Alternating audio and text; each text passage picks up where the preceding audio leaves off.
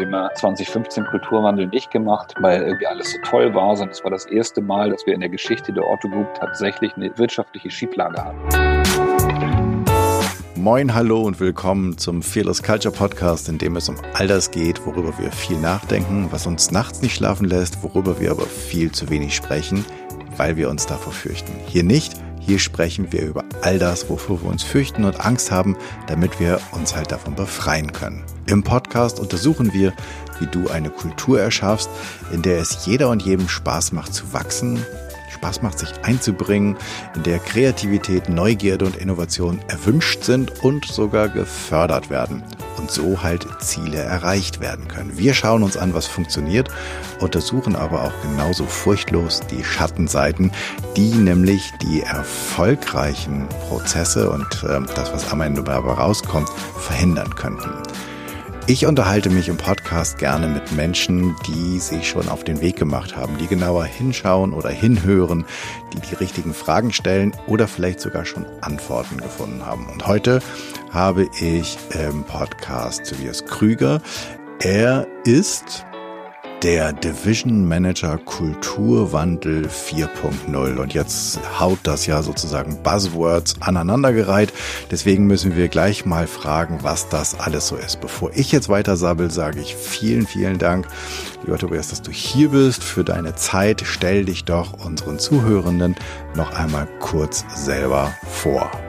Das mache ich super gerne. Vielen Dank, dass ich hier sein darf. Ähm, mich freut das total, dass ich die Chance bekomme, mit dir über diese ganzen Themen sprechen zu dürfen. Ähm, genau, wer bin ich? Im ersten Schritt bin ich verheiratet, Vater von drei kleinen Kindern. Ähm, und im beruflichen Leben bin ich tatsächlich dieser Division Manager Kulturwandel 4.0.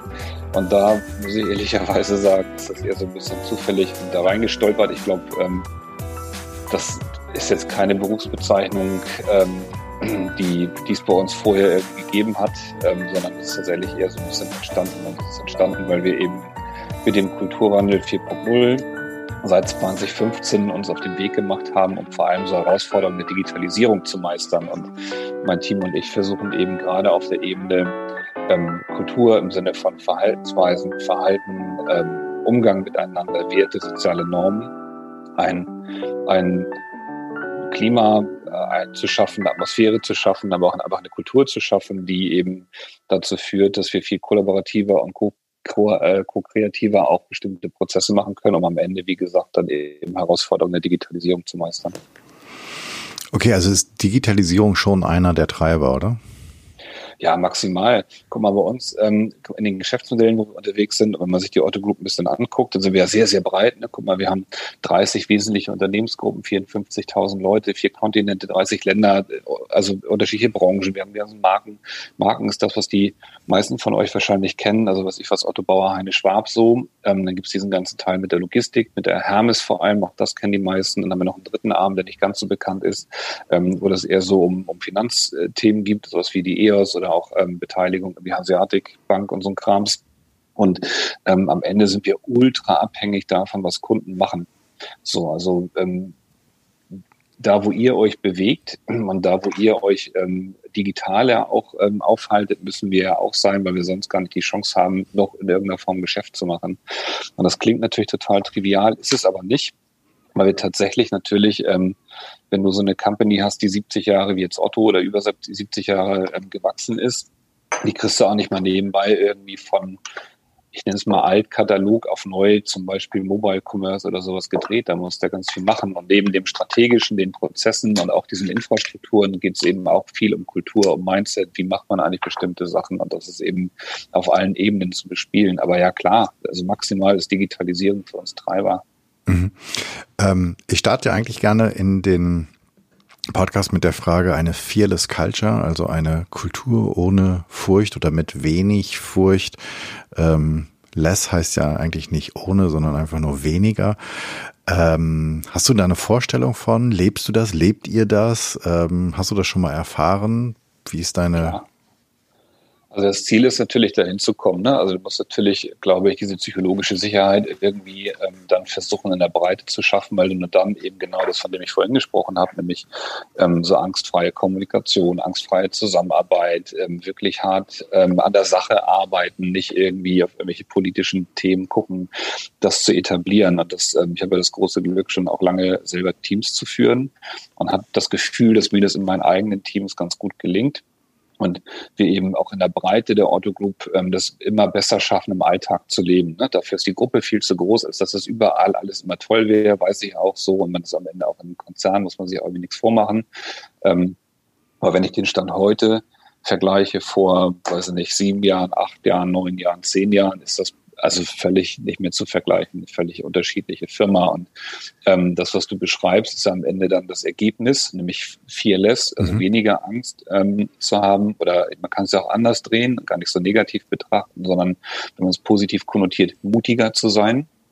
Und ich finde, da haben wir schon relativ viel ähm, ja, erreicht. Ne? Es ist nur die Frage, gibt es irgendwie so ein Optimum oder was ist so ein Zielzustand? Das, das kann ich gar nicht so oder fällt mir schwer, das so zu benennen, muss ich ehrlich sagen. Es ist immer eine spannende Frage, wenn, wenn man sich damit beschäftigt. Also ich, bevor ich den Podcast gestartet habe, habe ich mir da ziemlich viel mit auseinandergesetzt, was so das Gegenteil von Furcht eigentlich wäre. Und mhm. ähm, dann könnte sagen die einen, naja, das ist halt Mut. Mhm. Und ähm, dann äh, sagen die anderen, naja, nicht wirklich, weil du brauchst immer nur genauso viel Mut, wie du Angst hast. Und das Gegenteil wäre ja sozusagen, wenn etwas nicht da wäre, und dann wäre es halt die Freiheit. Ja. Und das ist so, so ein bisschen, da kann man jetzt wahrscheinlich unendlich lang und dann so ein paar Philosophieprofessoren dazu holen, sozusagen, ist es die Freiheit oder ist es, ist es Mut? Aber ich finde auch, dass es, um gegen die Angst oder die Furcht anzugehen, es erstmal Mut braucht, damit man irgendwann halt in Freiheit hinkommt. Und da sind wir schon bei diesem Thema des, ähm, habe natürlich ein bisschen auf euren Webseiten gelesen und äh, mir ein bisschen was angeguckt.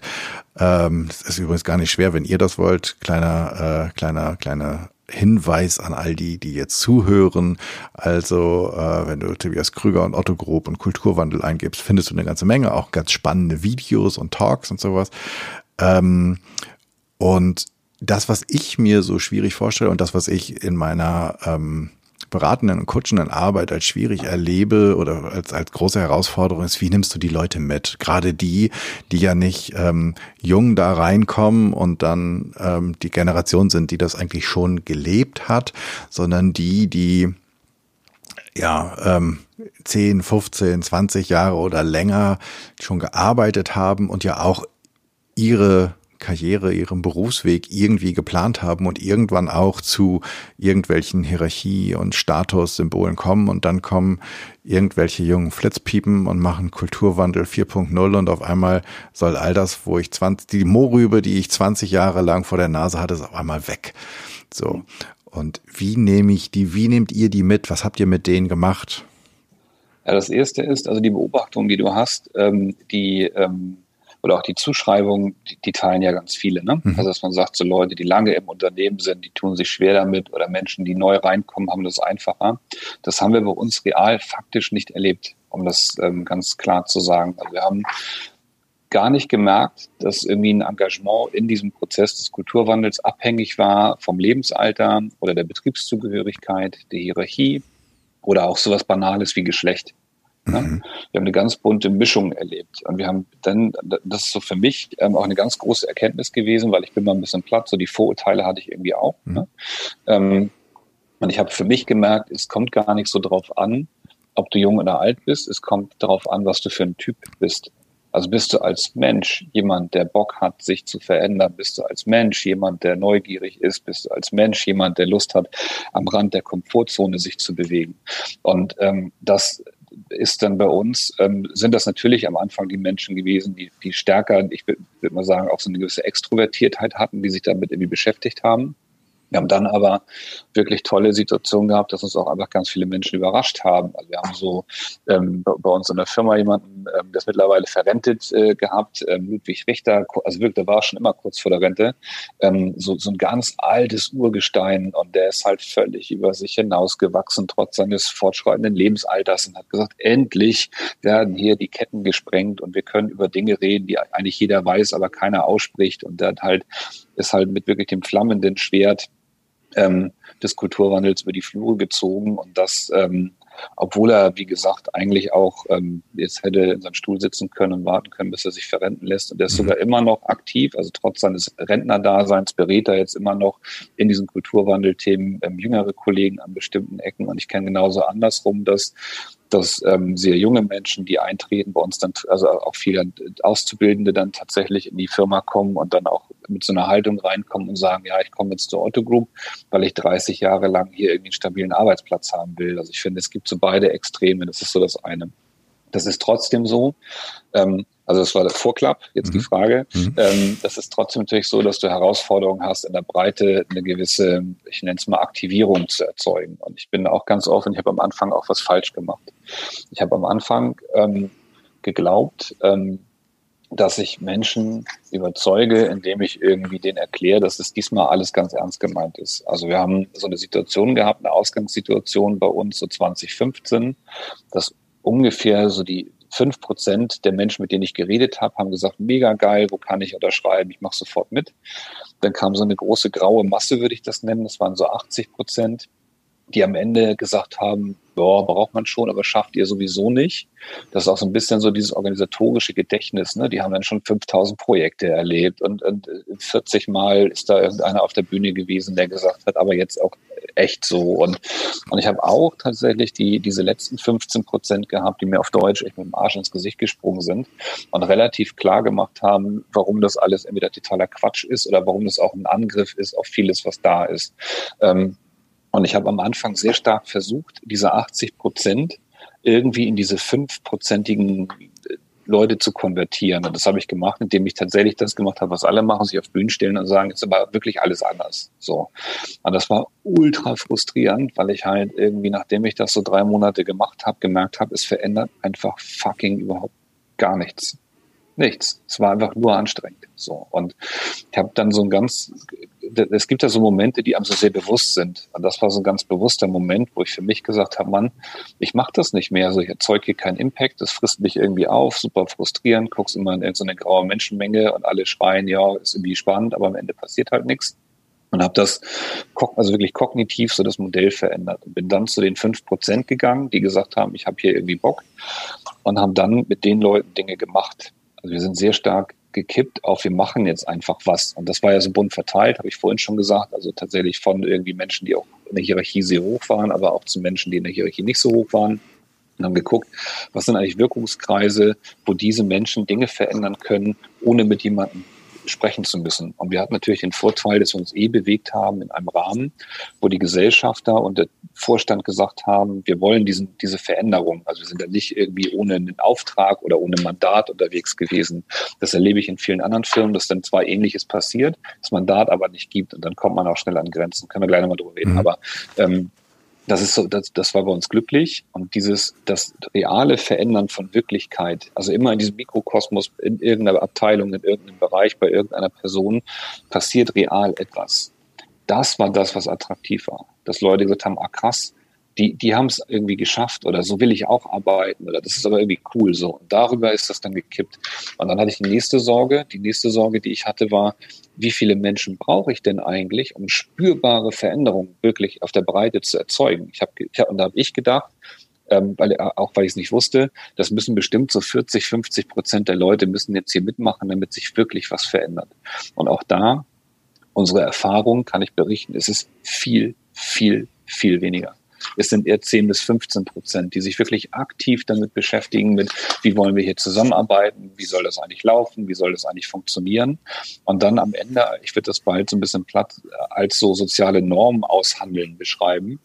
Und an diesen sozialen Normen orientieren sich aber ziemlich viele nämlich so die nächsten 60, 70 Prozent. Und dann hast du nur noch einen relativ kleinen, ich nenne es mal ein bisschen böser Rest, ähm, der dann aber auch das erste Mal sichtbar wird. Und das ist wieder gut, weil du weißt vorher gar nicht, wo stehen die Leute. Das heißt, du hast jetzt also eine Gruppe identifiziert, wo der allergrößte Teil einfach überfordert ist. Auch das ist ja ein Lernen. Die, die wollen ja nicht das nicht machen, sondern die wissen nicht, wie es geht. Und da kannst du dann aber viel gezielter nochmal zugreifen, weil du jetzt nicht in so einer ich bin mal bisschen, auch da ein bisschen platt in der alten HR-Denke mit der Gießkanne über alle irgendein Change-Seminar auskippt, sondern du sagst, guck mal, ich habe hier 100 Leute stehen, davon sind 10 super engagiert, die nächsten 60 sind irgendwie auch mit ganz gut dabei und die, und die anderen 25 kümmere ich mich jetzt mal. Und das hat uns tatsächlich ähm, geholfen. So, man darf aber auch nicht vergessen, dass da, wo wir heute stehen, dass das das Ergebnis ist von fünf Jahren Prozess.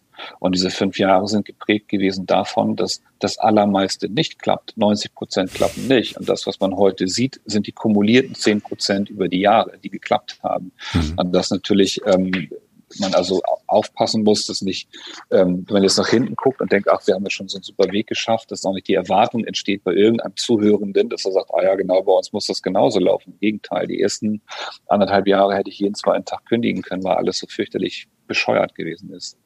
Ne, ich finde ja, äh, ich finde das super spannend, was du erzählst, weil das die, die Verteilung von den Engagierten, von dieser relativ schwer zu bewegenden Masse, die aber theoretisch irgendwo zu bewegen ist und von denen, die sich einfach nicht bewegen wollen, das entspricht ja ungefähr so der Verteilung von dieser Gallup Engagement Studie, die es da immer wieder gibt. Also ungefähr gleich.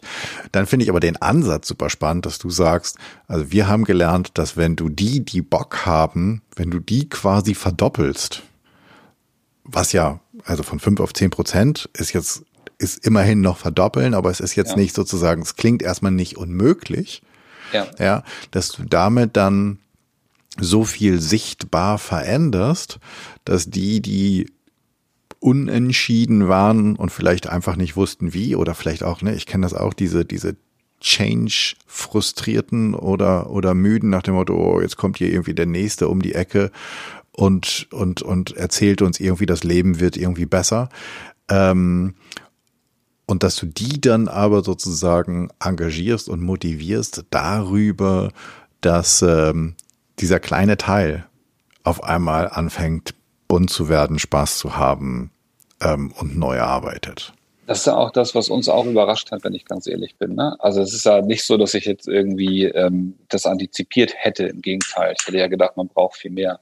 Ich vergleiche das immer so ein bisschen tatsächlich, also ich, weil mir kein besseres Beispiel einfällt, mit irgend, also dir irgendeine Firma aus so und da, und da ziehen sich alle coolen Dudes jetzt irgendwie jeden Montag einen äh, grauen Pullover an. So, und die schlappen da jeden Tag mit einem grauen Pullover irgendwie rein und alle sagen, oh, das ist aber jetzt geil, ne? Das, also die, die coolen Leute tragen jetzt einen grauen Pullover. So, und dann tragen das halt so ein paar Leute auch. Und dann wird es immer mehr. Und auf einmal ist für alle klar, Montag ist so der graue Pullover-Tag. Und alle machen das und die Typen, die das nicht machen, sind auf einmal irgendwie auffällig. Und dann werden die auch angesprochen. Dann kommt einer und sagt, alter Krüger, heute ist doch grauer Pullovertag. Du hast doch irgendwie heute schwarz an. Was ist denn mit dir los? So. Und dann, und dadurch entsteht das so ein bisschen. Und das hast du, äh, um das so ein bisschen platt zu machen, was hast du natürlich in ganz vielen Methodiken. Also wenn du jetzt zum Beispiel Projektleiter nimmst und Projekte sind immer wasserfallmäßig gelaufen und auf einmal sind sie aber cross-funktional oder haben agilere Mindsets irgendwie. Dann, und das, das koppelt sich dann ja auch an Erfolg. Also bei uns ist es immer stark gekoppelt an die Performance ist dann auch besser. Ansonsten würden sich die Sachen nicht durchsetzen. Das heißt, die Leute schaffen also mehr Ergebnisse dann auch auf eine andere Art der Zusammenarbeit. Dann bist du natürlich irgendwann mit dem, was du früher klassisch gemacht hast, irgendwie sehr exponiert. Dann sagen alle, ah, der Krüger, der macht aber noch Wasserfall und die Ergebnisse sind eigentlich auch nicht so gut wie früher, oder? Und schon bist du in so einem Fokus. Und das ist natürlich für Menschen schwer auszuhalten. Da bin ich auch ganz offen. Du erzeugst natürlich schon auch so einen Druck, ähm, dich zu adaptieren. So, ne? Und dadurch ähm, in, in, in Bewegung zu kommen. Guck mal, die, das gibt so ganz einfache Sachen, wo aber jeder gezwungen wurde, sich mit zu beschäftigen. Wir haben bei uns in Hamburg am Campus ähm, doch vor diesen ganzen Lockdown-Sachen sehr, sehr starke Umbaumaßnahmen gemacht. Also haben den Campus sehr, sehr stark in der, in der, in der Art der Zusammenarbeit auf den Flächen, ähm, der Flächengestaltung auch verändert. Da bist du unmittelbar von betroffen. Da kannst du nicht sagen, ich kümmere mich nicht drum, sondern du, du bist gezwungen worden, dich damit zu beschäftigen, weil wir zum Beispiel ähm, Shared und Flexdesk-Systeme eingeführt haben. Es ist völlig klar gewesen, Jan sitzt nicht mehr hinten links und hat da irgendeine so Yucca-Palme so. Und das ist jetzt so, das, das klingt doof, so, aber das macht es, weil es so einfach ist, weil Architektur auch für jeden haptisch irgendwie spürbar ist. Du musstest dich damit beschäftigen. Und das Gleiche haben wir, glaube ich, an vielen Stellen auch auf der Haltung geschafft. Du musstest dich damit beschäftigen. Mhm.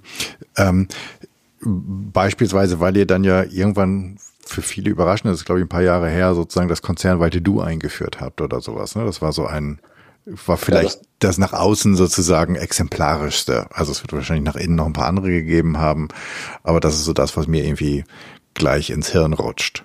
Ja, das ist auch das, was in der Presse stark bespielt wurde, was uns gar nicht so recht war, wenn ich ganz ehrlich bin, weil das so stark verkürzt dargestellt worden ist. Also man hat stark ja in der Presse gesagt, ah, jetzt machen die alten Manager irgendwie einen auf FIP und bieten einem das Du an. So. Mhm. Das ist aber nicht die Geschichte. Die Geschichte dahinter ist eigentlich eine ganz andere und die zeigt auch ganz viel, ganz viel das Wesen des Kulturwandels.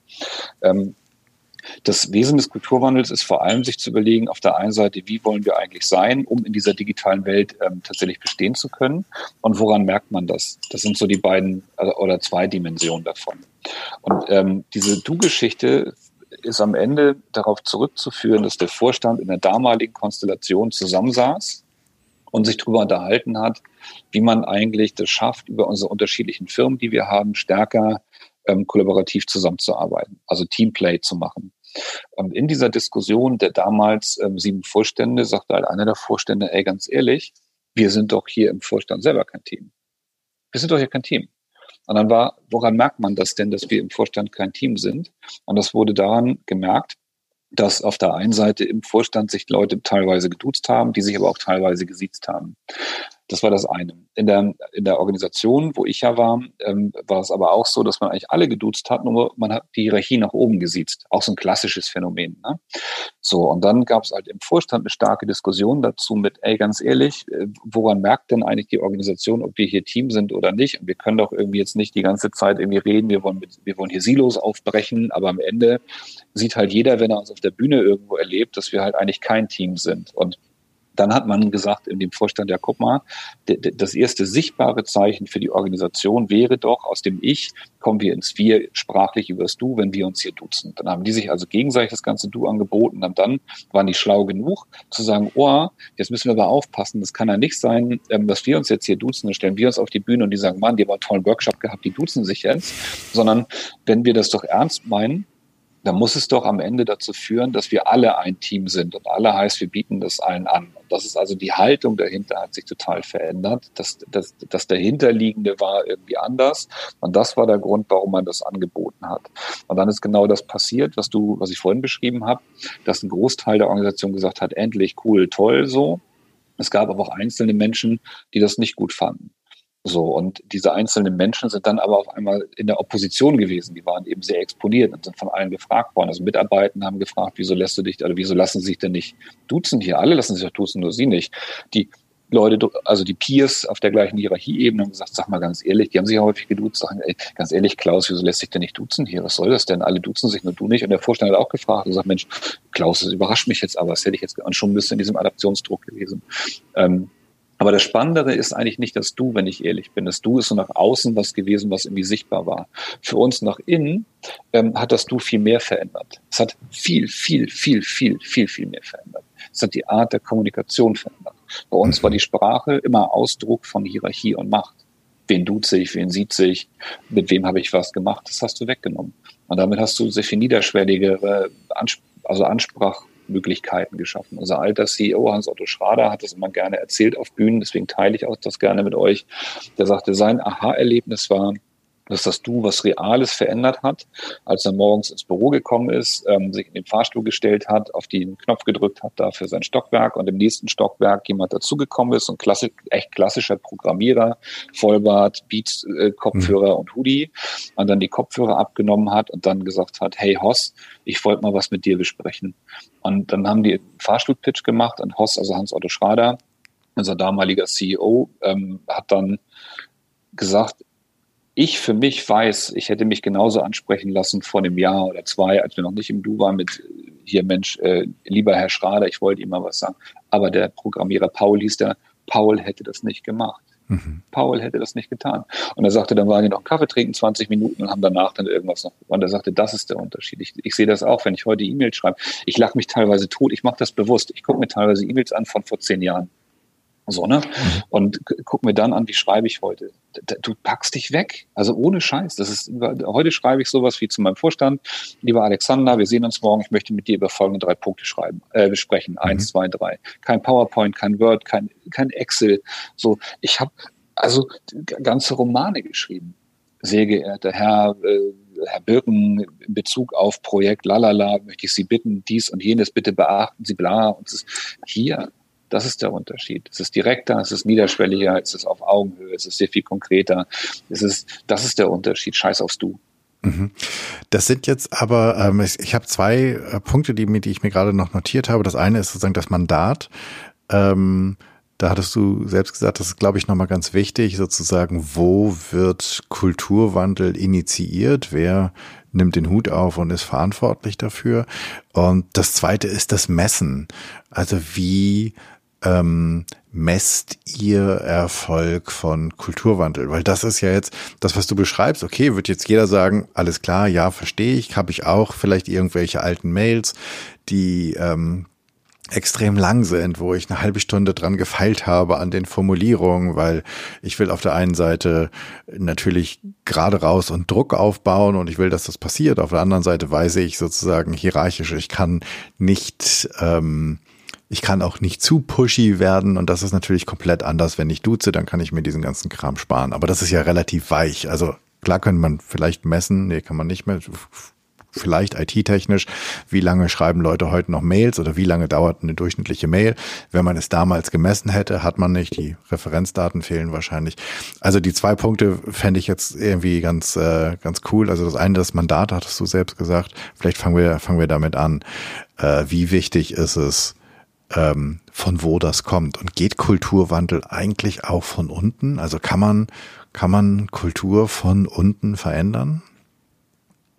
Ich bin ganz ehrlich, ich weiß, da gibt es ja viel so Grassroot-Initiativen und auch viele Bücher dazu und viele Leute sagen, klar, mach das alles irgendwie. Ich, ich für mich, und das nicht bezieht sich gar nicht auf die Otto Group, weil wir in der Otto Group den anderen Weg gegangen sind, ähm, aber ich spreche irgendwas so zwischen 350 und 400 Unternehmen, die nicht Teil der Otto Group sind, mit irgendwie Leuten, die da auch Veränderungen betreiben oder ähm, versuchen, das zu verändern an bestimmten Stellen. Ich habe es noch nirgendwo gesehen, dass es wirklich am Ende richtig gut geklappt hat. Warum? Weil du am Ende kriegst du immer punktuell was verändert und zwar genau so groß, wie dein Machtbereich das zulässt. Und dann gibt's eine, gibt's eine, so eine gläserne Decke. Mhm. Dann sagt man, ey Krüger, hör mal zu, jetzt mach mal dein fucking Controlling-Kram hier, weil dafür bist du angestellt, ja. Du kannst ja in deinem Bereich machen, was du willst und das ist auch toll und das finden wir auch echt gut so. Aber don't go me on the nuts mit dem ganzen Kram, mit irgendwie meinem Verhalten. Das erlebe ich. Das, das scheitert, spät, spätestens scheitert es an, an Vorständen, die keinen Bock dazu haben. Mhm. So ist mein, ist mein Erleben. Das heißt nicht, dass man nicht Impact kreieren kann. Das heißt nicht, dass man bestimmte Sachen machen kann. Den, den ich nenne es mal den, für mich den krassesten Machtkampf, den ich gesehen habe, war tatsächlich in einem DAX-Unternehmen, ähm, deutlich über 100.000 Mitarbeitende, wo ein Spartenverantwortlicher Vorstand in seiner Sparte das gemacht hat und dann aber ähm, am Ende rausgeschmissen wurde, wahrscheinlich aus vielen anderen Gründen auch, aber auch wahrscheinlich deswegen. Und das, ist auch aus einer Sicht von einem CEO irgendwie klar. Wenn der CEO keinen Bock hat, dann kann er erstens nicht zulassen, dass sich irgendwie ein Großteil seiner Mitarbeiterschaft entkoppelt von dem Rest.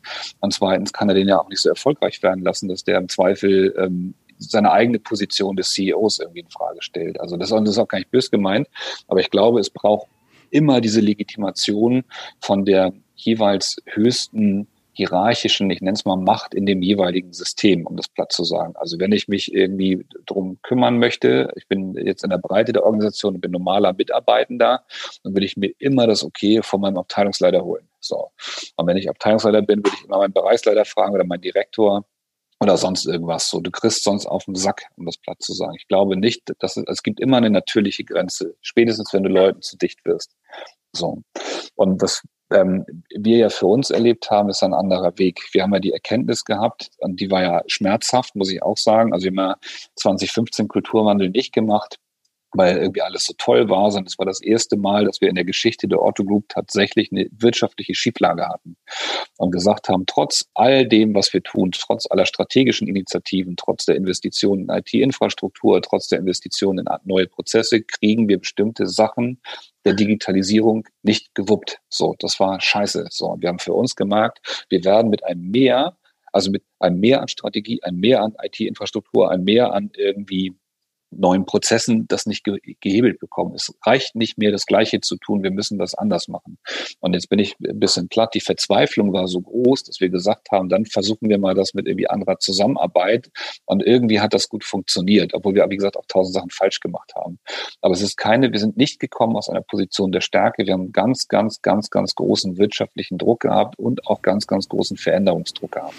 Und das hat dazu geführt und ich will noch einen letzten Satz dazu sagen und ähm, diese Analyse dieses Drucks ist aus einer ich war, bin ja tatsächlich lange in der Strategie gewesen und bin ja auch eher so ein Inhouse-Consultant als jetzt irgendwie so ein Kulturwandelmensch, hat, glaube ich, vom Einflugswinkel nochmal dazu geführt, dass man das Thema anders hat platzieren können. So.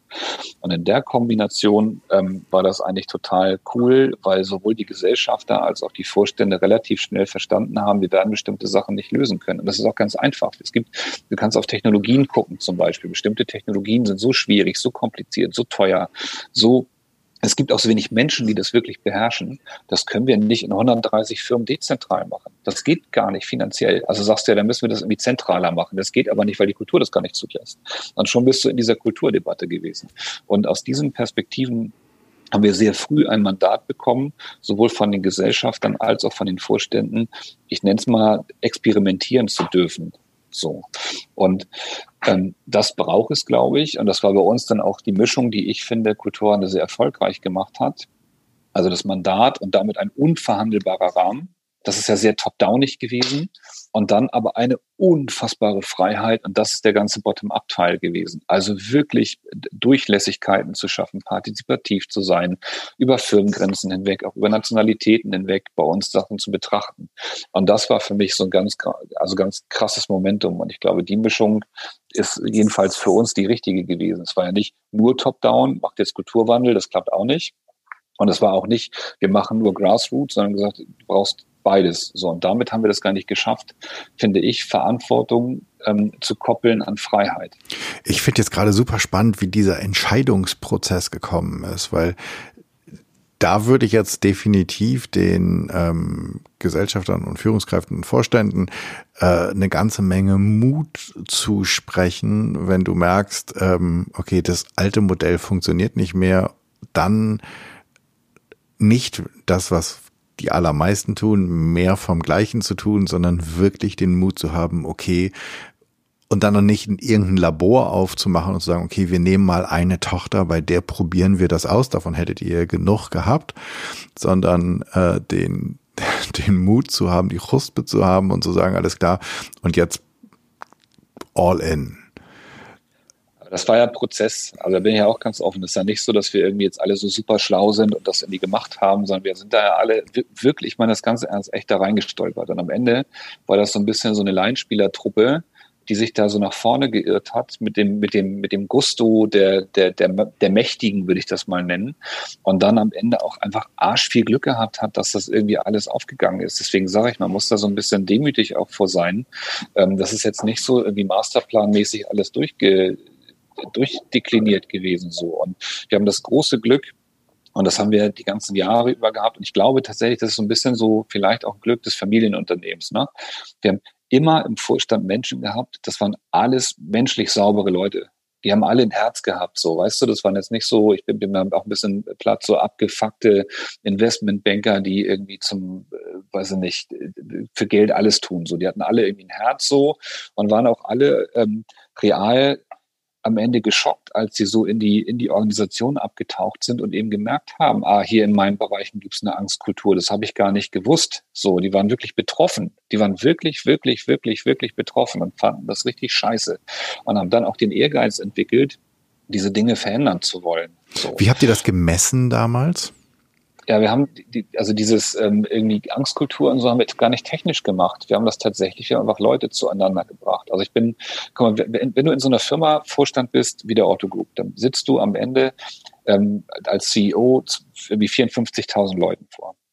Wenn du richtig, richtig, richtig, richtig gut bist, wenn du wirklich richtig gut bist, lass mich mal überlegen, hast du vielleicht Kontakt, regelmäßig Kontakt mit drei, 400 von denen? Lass es, lass es 1000 sein. Ist am Ende scheißegal. Oder von mir ist auch 5000. Na, 5000 wird er nicht schaffen, aber egal. Du kriegst also einen ganz, ganz, ganz, ganz kleinen Ausschnitt nur. So.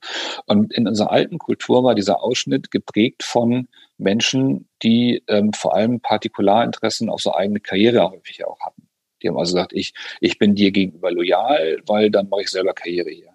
Da kriegst du jetzt nicht so richtig viel Perspektive hin mit. Und ähm, das ist das Erste, was wir gemacht haben. Also wir haben tatsächlich Vorstände ein bisschen despektierlich an die Hand genommen und viel stärker in die Organisation geführt, das haben wir gemacht, nicht losgelöst, sondern entlang von Thesen. Also wir haben Thesen entwickelt, mit was glauben wir, was ist eigentlich gut in unserer Kultur, was ist nicht so gut. Und da waren dann so Themen wie, keine Ahnung, ähm, die, die Steuerung der Gruppe ist irgendwie nicht so ideal oder wir sind zu langsam, wir machen zu viel Silo, lalala. Und haben dann tatsächlich von diesen 54.000 einfach gefragt, wer hat denn Bock, mal mit dem Vorstand so seine Perspektive auf so ein Thema zu besprechen. Und haben da das erste Mal tatsächlich diese geschützten Räume etabliert wirklich geschützte Räume etabliert und ähm, haben dann das, weil wir, auch weil wir es mussten so, ne? Es war nicht nur irgendwie, ähm, weil wir das irgendwie fancy fanden, sondern wir, wir haben die Sachen auch nicht irgendwie bei uns auf den Campus in den Gebäuden gemacht, sondern wir sind tatsächlich dann irgendwo, irgendwo hingefahren in die Heide und haben uns da irgendwie zwei Tage hingesetzt und die Leute haben ihre Geschichten erzählt, also ihre Anekdoten, was sie erlebt haben. Und das Gute ist, dass wir, wenn wir so eine große Gruppe sind, einfach immer auch Leute finden, die das aussprechen. Du kannst halt, wenn du 54.000 fragst, wer hat Bock, dann hast du genug in diesem ersten 5%-Topf, die wirklich irgendwie auch ein Stück weit, ich nenne es mal so fed up sind oder die Schnauze voll haben und dann auch irgendwie Bock haben, so im Vorstand mal zu erzählen, wie das bei denen so läuft. Ne? Und wenn du das auch noch machst, und das war, das war das Einzige, und das war auch Zufall, auch das haben wir nicht geplant, es war Zufall, weil wir gar nicht genug Menschen aus einer Organisation gefunden haben, dass wir also Leute hatten aus ganz vielen Organisationen, unterschiedliche Hierarchiestufen, lange Betriebszugehörigkeiten und so weiter und so weiter. Also dieses Holistische, ähm, was wir damals noch gar nicht geplant hatten, sondern einfach durch Zufall entstanden ist. Ähm, und das war wahnsinnig erkenntnisreich für den Vorstand. Die waren, ich sage richtig, also persönlich betroffen und haben auch an vielen Stellen erst gemerkt, wie irgendwie Entscheidungen an der einen Stelle zu Lebensrealitäten ähm, sich manifestieren auf der anderen Stelle. Und ähm, das hat eben dazu geführt, dass eben so ein Ehrgeiz auch entwickelt wurde und wirklich die, die Vorstände, wenn sie vorher mental ähm, dabei waren, kognitiv. Ne? Also kognitiv ist es ja auch einfach zu sagen, Silo ist irgendwie schlecht, Zusammenarbeit ist besser. Ist das an der, also wirklich in dem Moment richtig vom Kopf ins Herz gerutscht bei den Leuten. Die gesagt, scheiße, wir wollen das hier nicht. Und haben dann auch sich stärker engagiert für ähm, Experimente und gesagt, dann versuchen wir jetzt mal irgendwas ganz anders zu lösen. Ganz bewusst auch teilweise außerhalb der Regelorganisation, was wieder zu anderer Frustration dann auch führt an bestimmten Stellen. Ne? Und so haben wir uns nach vorne geirrt. Aber ich sage, das war jetzt kein so technokratisches Gedöns irgendwie. Ich, ich, vielleicht ist es auch ein bisschen dann das Wesen unserer Organisation, dass wir das irgendwie nicht dann mit irgendwelchen Auswahlprozessen und sonst wie machen, sondern dass wir einfach die versucht haben, in, in Kontakt zu kommen dann. Ne? Das heißt, den Teil haben wir nicht gemessen. Mhm. Mess, was, was messt ihr denn heute? Wie messt ihr euer Vorankommen oder nicht Vorankommen heute? Ja, ich könnte eine Doktorarbeit schreiben über das Vorankommen. Und da bin ich auch ganz ehrlich, also als, noch bevor das Ding überhaupt Kulturwandel hieß, also Stunde minus zehn, absoluter so Dinosaurier, Vulkane im, im, in, in Zeiten unseres Kulturwandels, hat mich der, auch der damalige CEO Hans-Otto Schrader noch im Sie direkt in der allerersten Sitzung dazu ähm, war sein letzter Satz, und Herr Krüger, das so, so auf den Finger tippend auf den Tisch. Und am Ende will ich aber wissen, was es das gebracht hat. Sie können sich jetzt schon mal Gedanken machen, wie wir das Ganze hier messen wollen. So. Und dann habe ich mich ohne Scheiß, also echt drei Jahre meines Lebens mit diesem Messthema rumgeschlagen und habe alles Mögliche mir angeguckt und alle möglichen Verfahren und Statistiken und bla und kennt ihr ja wahrscheinlich alles hoch und runter und habe dann ähm, äh, war ja auch ein bisschen dumm, ähm, weil der Vorstand mich immer gefragt hat, wie ist denn das jetzt mit dem Messen? Ähm, und dann habe ich mir gesagt, ja, ist immer schwierig, geht irgendwie nicht. Und dann haben die mich zugeschaufelt mit Beratern, die denen ja wieder erzählt haben, das kann man alles messen. Dann habe ich mich mal mit denen irgendwie hingesetzt und ganz viel Kram gemacht. Und am Ende gab das eine ganz denkwürdige ähm, Vorstandssitzung, ähm, nachdem der Vorstand, muss man auch fairerweise sagen, gesagt hat, so im nächsten Jahr, dein ganzer Bonus hängt davon ab, ob du uns jetzt dieses Thema Messen löst oder nicht. Die haben mich also dann auch so finanziell okay. gepackt.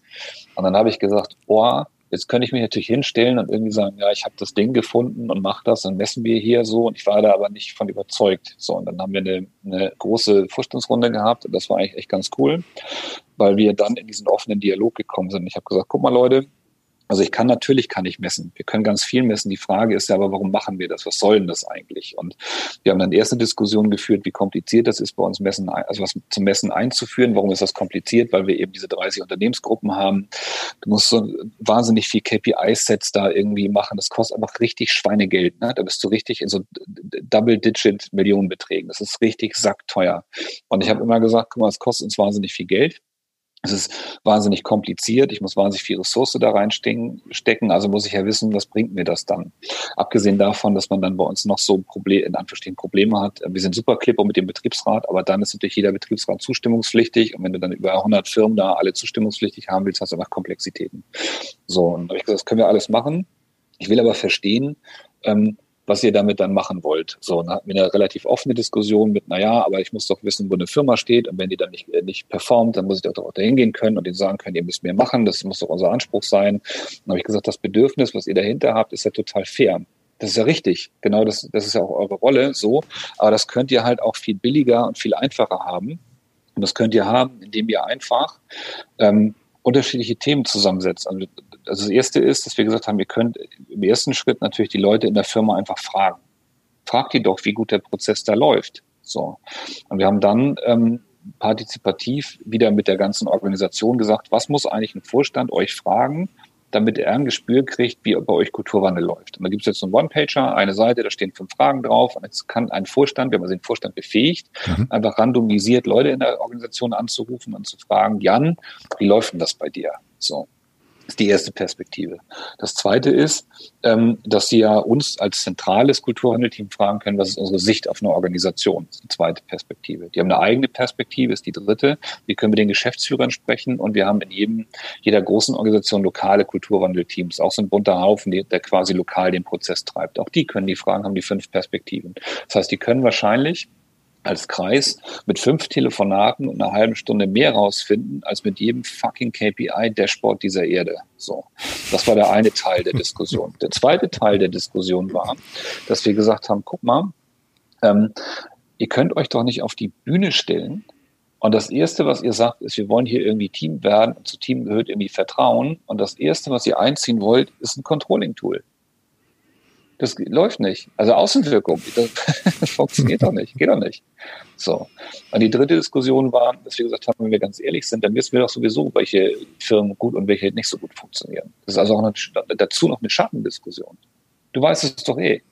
So. Und du legitimierst also das, was du weißt, auf irgendein KPI-Set. Das ist Bullshit. Und dann, wenn man ehrlich ist, das haben wir an der Stelle tatsächlich nicht so tief diskutiert, ist aber das, was ich, wo ich fest von überzeugt ist, bin, ist am Ende auch nur ein Wegduken von Führungsverantwortung. Du weißt doch heute auch in deiner Organisation, wer die Leute sind, die einfach äh, kulturell irgendwie Assis sind. Die performen meistens nur ganz gut. Und du hast keinen Bock, dich dem Stress zu stellen, da hinzugehen und zu sagen, hör mal zu, Krüger, du bist zwar irgendwie echt hier eine Granate, deine Zahlen sind toll, aber eigentlich bist du ein Arsch und das wollen wir hier nicht haben. So. Und dann, da, weil du kannst dich dann hinstellen und sagen, weißt du was, Tobi, ich finde dich ja ganz nett, ne? Aber laut der Auswertung hier, laut meinem Test, laut meinem Scoring, laut, das ist oh schwierig, ne? Ich glaube, das ist so das Thema. Und die, ähm, das, das, das ist der eine Teil. Wir messen trotzdem ganz viel, um das ganz klar zu sagen. Wir haben kein klassisches KPI-Set und Dashboard und diesen ganzen Kram. Und schon gar nicht auf der Ebene irgendwie Autogroup für alle in einer Firma gucken wir uns natürlich die klassischen HR-Sachen an. Fluktuation, äh, Gesundheitsindex, ähm, äh, Krankenstände. Wir haben auch überall Mitarbeiterbefragung, auch Mitarbeiterzufriedenheiten, auch da Gesundheitsindizes. Das sind alles Sachen, die da reinfließen. Das sind alles Perspektiven dann am Ende. Ne? So, das ist schon so, dass wir das machen.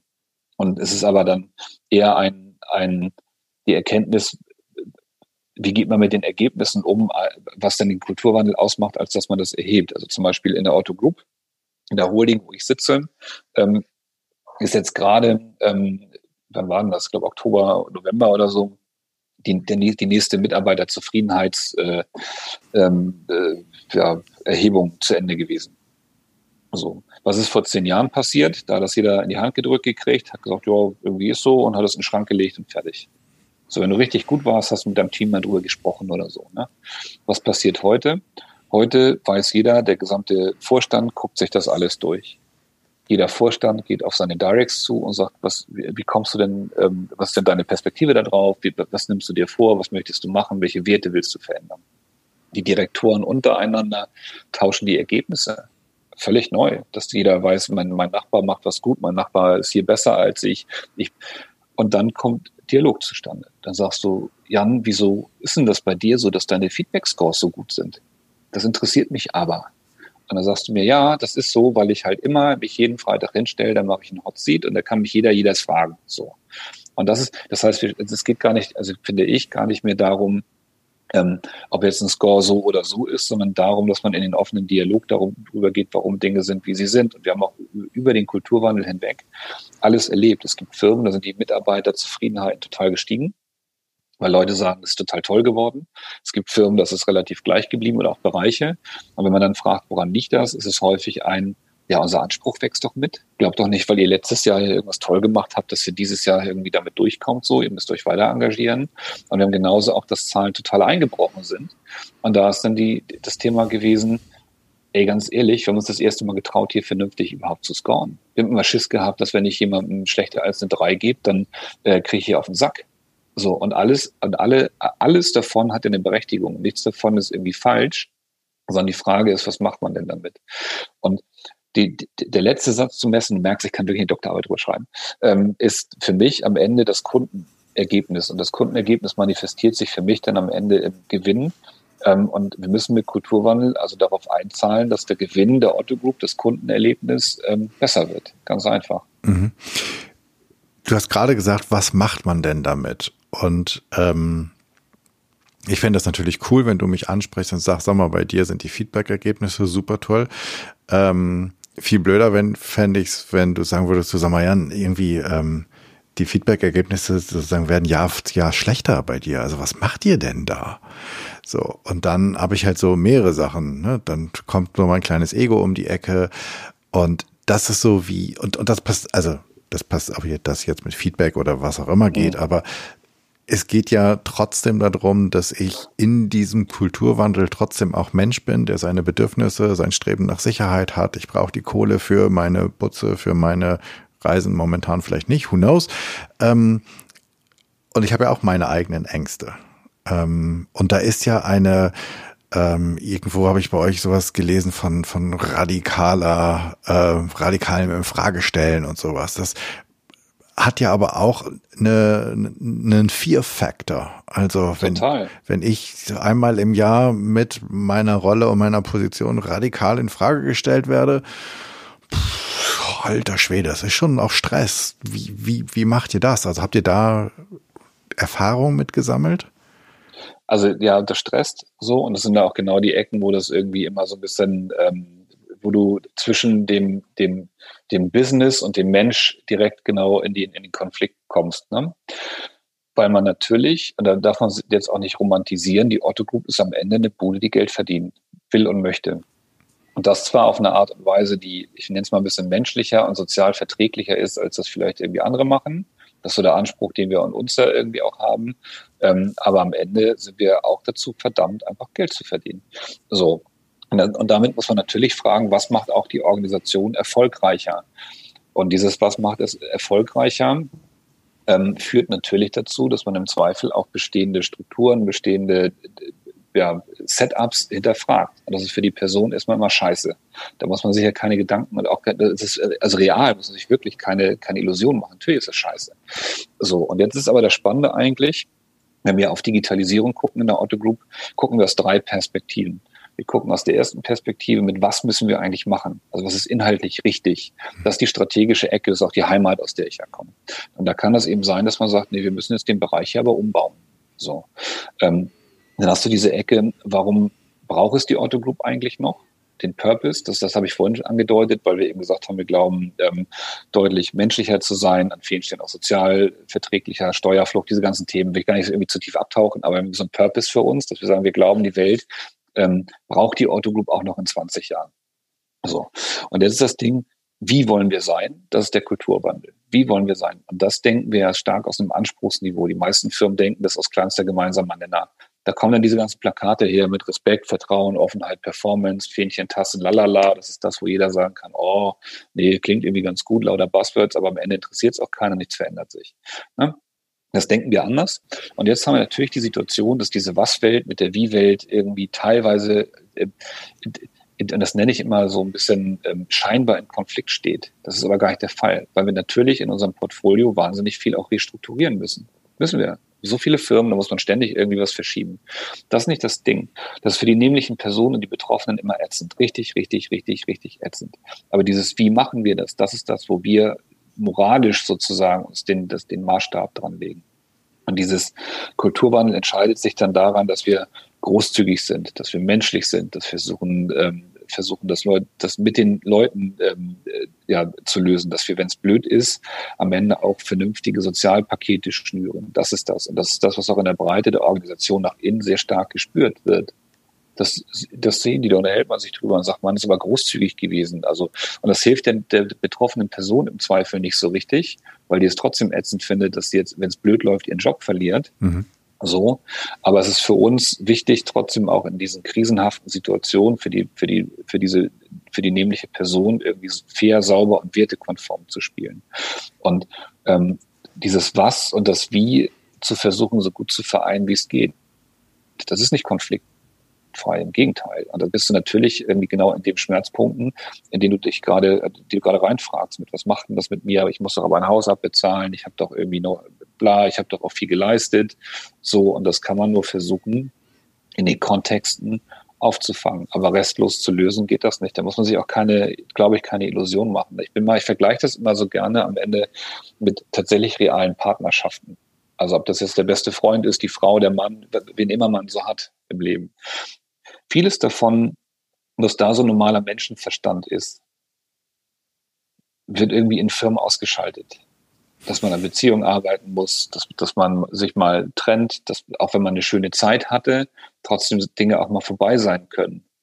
So, und dann kannst du hundertmal irgendwie, also dieses klassische, wir können ja Freunde bleiben, ne, das, das, das, das, das hilft dir in der Sekunde als verlassener ähm, Mann da auch irgendwie nicht so, auch wenn das kann noch so lieb und noch so nett gemeint, gemeint werden, bist du trotzdem irgendwie gekränkt und, diese, und dann darf man auch nicht die Illusion haben, man kriegt das alles gelöst. So, und trotzdem musst du allen anderen gegenüber trotzdem irgendwie sauber bleiben. Aber ich finde, ich, und ich bin wirklich in dieses ganze Thema Kulturwahlen ja derbe reingestolpert. Ich habe das nicht gelernt, habe das nicht, ich habe keine Ausbildung, bin da irgendwie reingefallen. So mein Referenzrahmen ist tatsächlich Familie und, und meine Familie, in der ich hier mich bewege.